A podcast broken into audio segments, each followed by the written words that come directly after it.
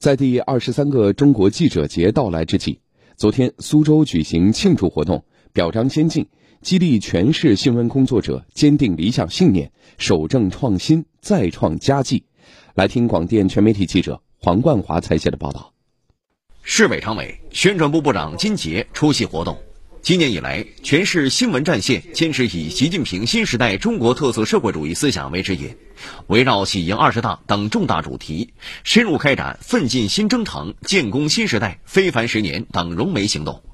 广大新闻工作者精心策划采访，融合创新，涌现出一批形式多样的优秀作品。通过抓典型讲故事，用小切口呈现大主题，小故事反映大变化，小视角折射大时代。展现党的创新理论在苏州大地的生动实践和苏州各领域取得的崭新成就。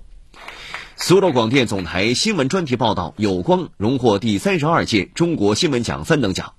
新闻访谈《追光的孩子》荣获第二十五届江苏新闻奖。接下来的话，就是在总台的这个江南文化影像长廊精品生产战略的推动下，践行以人民为中心的创作导向，继续关注普通人群，关注现实生活，做好新时代的记录者。活动上还表彰了一批苏州市优秀新闻工作者和从事新闻工作满三十年的资深新闻工作者。